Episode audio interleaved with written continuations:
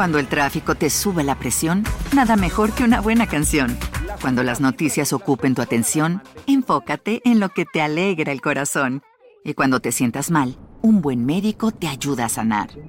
Sabemos que mantener tu salud es tu prioridad, también es la nuestra en Kaiser Permanente, donde trabajamos juntos para cuidar de todo lo que tú eres. Kaiser Permanente, para todo lo que tú eres. Kaiser Foundation Health Plan of the Mid-Atlantic Stay Inc., 2101 East Jefferson Street, Rockville, Maryland 20852. Elena Mukina, una de las más talentosas gimnastas en la historia, tenía solo 20 años cuando su entrenador le exigió al máximo lograr un salto mortal cuya ejecución terminó por destrozarle la vida. Ser deportista representa un símbolo de lucha, coraje y valentía. Mantener en equilibrio la mente y el cuerpo bajo la mayor concentración posible. Someterse a un régimen de disciplina elevado y sobre todo ser apasionado. En un deporte tan extremo como lo es la gimnasia rítmica existen miles de cosas que pueden salir mal. Es por eso que las exigencias en los entrenamientos resultan excesivamente agotadoras. Elena soñaba con hacer historia dentro de este ámbito. Lo hizo, pero de la manera más trágica posible.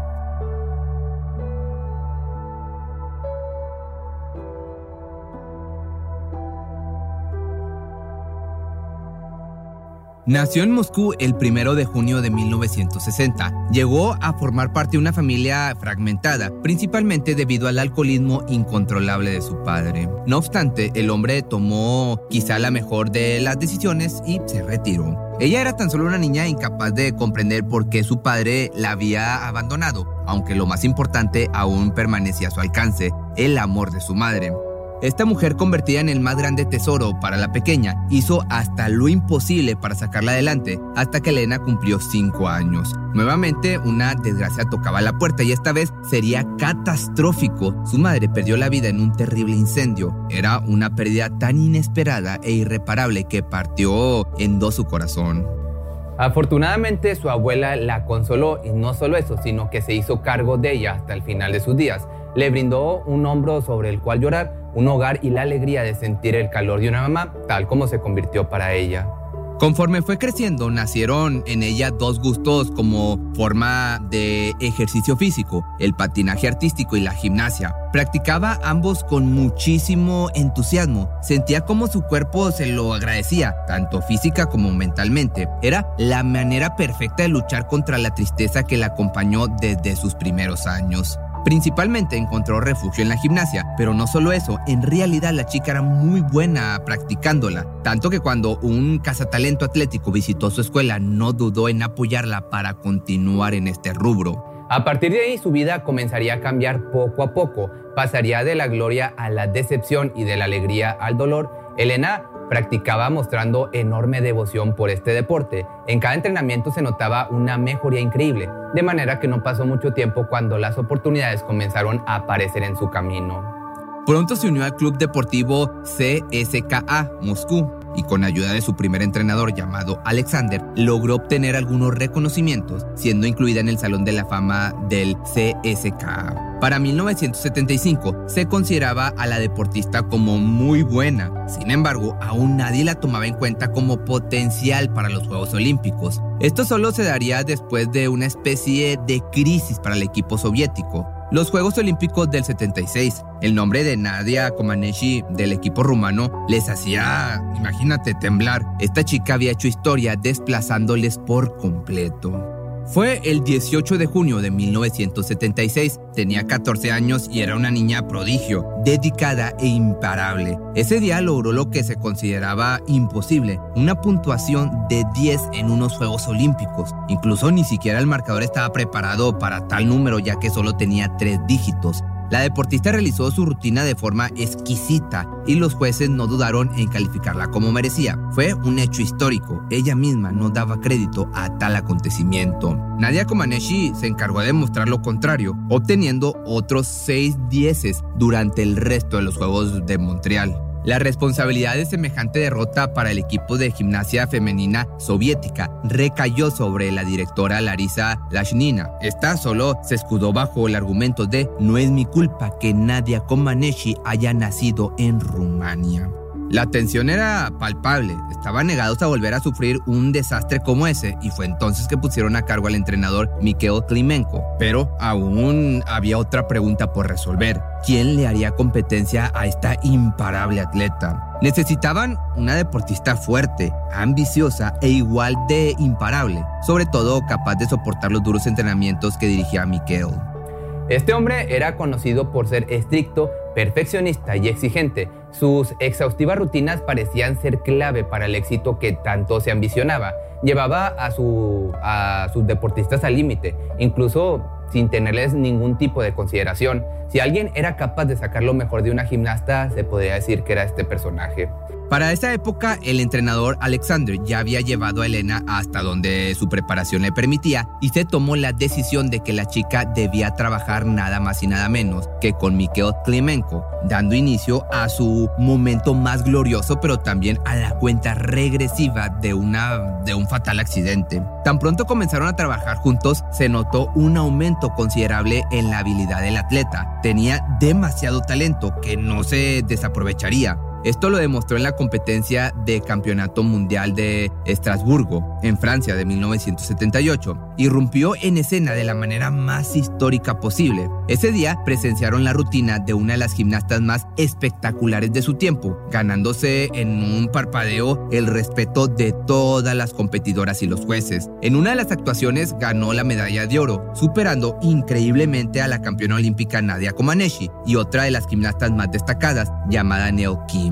También empató la medalla de oro en la final del evento de ejercicios de piso, aunada a la de plata en barra de equilibrio y barras asimétricas. Algo inaudito. Sin duda alguna, ese día nació la competencia de Nadia y el mundo se dio cuenta, lo notó. Arrasó mostrando sus movimientos que pronto se hicieron característicos en su presentación. Incluyó un salto corbot, maniobra que solía realizarse en las barras asimétricas, en el que desde una posición en la barra alta da una voltereta hacia atrás y vuelve a agarrar la barra. Esto lo hizo con giro completo, que te voy a estar dejando aquí un video para que te des cuenta cómo es esto.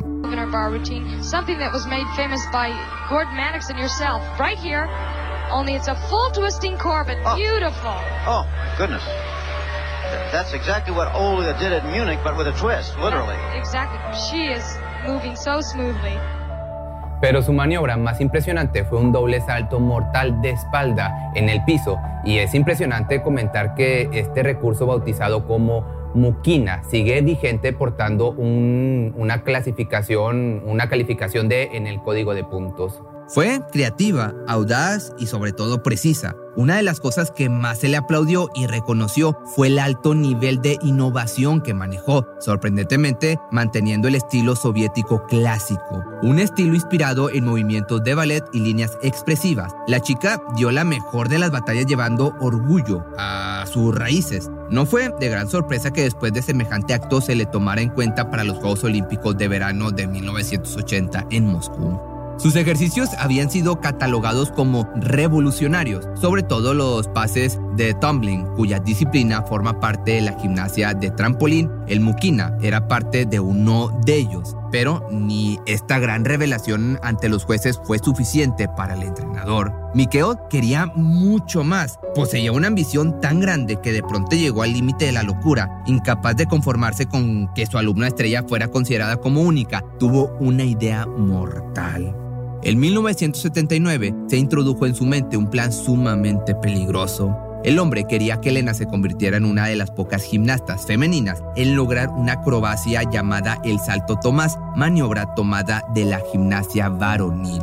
Este movimiento había sido perfeccionado por el gimnasta estadounidense Corey Thomas y para mala suerte del atleta, su entrenador lo consideraba clave para ganar los Juegos Olímpicos. Pero bueno, pese a aportar el título All Around, pese a su ya riesgosa rutina y especialmente pese a su propia integridad, se le presionó hasta el cansancio a que aceptara esta casi sentencia de muerte.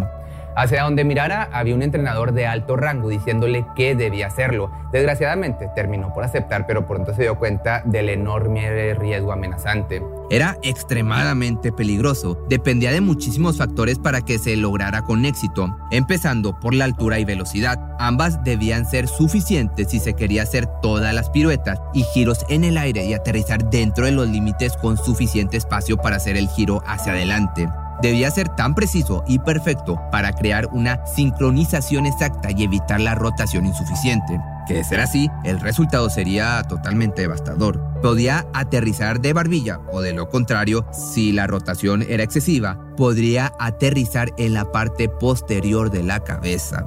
Elena lo dijo cientos de veces a su entrenador que de realizar ese elemento podría romperse el cuello, a lo que éste le contestó, la gente como tú no se rompe el cuello.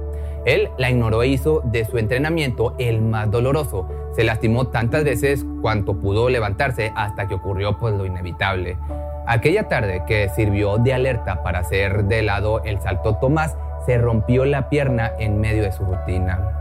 Entrenaba para el Campeonato Mundial de Gimnasia Artística de 1979, que se celebraba en Fort Worth, Texas, en Estados Unidos. Naturalmente quedó imposibilitada a participar dejándole el camino libre al equipo de Rumania, que terminó siendo vencedor. Había perdido este campeonato, pero se negaba rotundamente a que sucediera lo mismo en los Juegos Olímpicos que cada día estaban más cerca. Ya faltaba menos de un año para el evento que se celebraría en Moscú y tanto entrenadores como médicos del equipo soviético intentaron hacer todo lo posible para que su estrella participara. De todas maneras, Posibles imploró que no se le retirara el yeso porque aún no sanaba del todo. No obstante, eso fue precisamente lo que hicieron. Se lo retiraron en contra de su voluntad y la obligaron a caminar sobre su pierna. Fue evidente el daño en la extremidad, así que le hicieron una radiografía, la cual mostró que la fractura no se había curado correctamente. Aquella tarde fue sometida de urgencia a una cirugía y fue enyesada de nuevo. Sin embargo, la situación se repitió. Al poco tiempo se lo retiraron en contra de sus deseos y fue enviada a entrenar para las Olimpiadas. Aunado a eso, la sometieron a un extenuante programa de ejercicios en el CSKA de Moscú con el propósito de que perdiera el peso que había ganado durante su incapacitación. Por otra parte, en cuanto al salto Tomás, contrario a lo que se hubiera esperado, seguía como elemento en su rutina. Por sí solo ya era complicado realizarlo. Ahora imagínate para un atleta con dificultades para recuperar velocidad y condición perdida posterior a una cirugía, era extremadamente peligroso. Su pierna no había sanado del todo y ella siguió practicándolo hasta que ya no pudo más. Finalmente llegó el momento inevitable y fue el 3 de julio de 1980. Hizo un giro inferior al salto y se estrelló contra su mentón. Se rompió la columna vertebral y quedó tetrapléjica dos semanas antes del tan esperado evento. Lejos de preocuparse por la salud de la gimnasta, lo que se intentó a toda costa fue tapar las circunstancias del accidente. Sabían perfectamente lo peligroso que había sido obligar a la chica a regresar mucho antes de su completa recuperación. Sin embargo, el deseo del entrenador de convertirse en el entrenador del campeón olímpico superaba su mismo juicio. Este famoso salto Tomás terminó por ser prohibido tiempo después del accidente, no sin antes cobrar factura con otras chicas elegibles para los Juegos Olímpicos. Por su parte, Elena se convirtió en columnista del Moscow News a fines de la década de 1980, así como también en un apoyo para los niños y jóvenes gimnastas. Vivió el resto de su existencia postrada lamentablemente en la silla de ruedas, sabiendo en carne propia el poco valor que una vida humana tiene al ser comparada con el prestigio de una nación. Finalmente perdió la vida el 22 de diciembre del año 2006 debido a complicaciones que se le presentaron derivadas de su condición. Si te gustó este video, sígueme en mi nueva página de TikTok donde me encuentras como Pepe Misterioso. No estoy subiendo este tipo de temas, subo cosas más personales como de mis animales, de mis gatos y mis perros. ¿No se merece tu familia lo mejor? Entonces, ¿por qué no los mejores huevos? Ahora, Egglands Best están disponibles en deliciosas opciones. Huevos clásicos, de gallina libre de jaula y orgánicos de Egglands, que ofrecen un sabor más delicioso y fresco de granja que le encantará a tu familia. En comparación con los huevos ordinarios, Egglands Best contiene la mejor nutrición como 6 veces más vitamina D, 10 veces más vitamina E y el doble de omega 3 y B12. Solo Egglands Best. Mejor sabor, mejor nutrición, mejores huevos. Visita egglandsbest.com para más información. Cuando el tráfico te sube la presión, nada mejor que una buena canción. Cuando las noticias ocupen tu atención, enfócate en lo que te alegra el corazón. Y cuando te sientas mal, un buen médico te ayuda a sanar. Sabemos que mantener tu salud es tu prioridad, también es la nuestra en Kaiser Permanente, donde trabajamos juntos para cuidar de todo lo que tú eres. Kaiser Permanente, para todo lo que tú eres. Kaiser Foundation Health Plan of the Mid-Atlantic Stay Inc. 2101 East Jefferson Street, Rockville, Maryland 20852. Atención a todos los amantes del terror. ¿Están listos para sumergirse en las profundidades del misterio? Pues les presento Archivos Perdidos, el podcast que explora las historias más escalofriantes de México. Archivos Perdidos no es solo otro podcast de horror, es una experiencia única que te lleva de la mano a través de historias como si estuvieras ahí mismo, viviendo los eventos junto con los protagonistas. La producción del podcast es impecable, con una narración cautivadora, efectos de sonido envolventes y una música que te sumerge en cada narración. Y si has vivido algo inexplicable, envía tu historia al correo archivosperdidos.genuinamedia.com y únete en este viaje a lo desconocido. Y no olvides también seguirlos en Spotify y Apple Podcast para no perderte ningún episodio. En resumen, si eres un amante de los misterios y las historias intrigantes, Archivos Perdidos es una adición, un complemento obligatorio a tu lista de reproducción.